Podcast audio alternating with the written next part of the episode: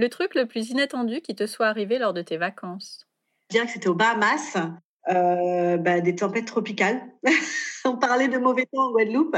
Ben, on n'a pas eu de bol aux Bahamas parce que oui, malgré ce qu'on croit, il ne fait pas toujours beau aux Bahamas.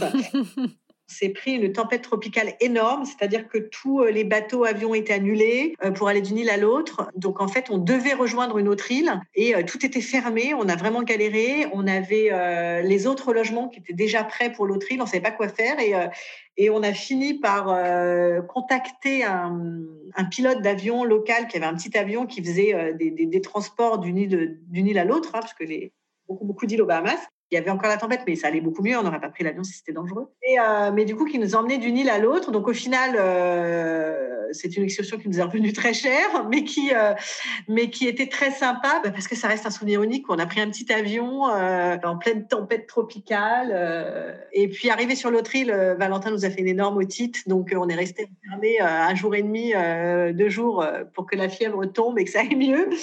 Donc, donc voilà, c'était un peu entre guillemets le voyage de l'enfer. Et quand on est aujourd'hui, euh, on en garde des très très bons souvenirs. Euh, les Bahamas, c'est incroyable. Tout le reste du voyage s'est très bien passé, mais, euh, mais c'était assez improbable.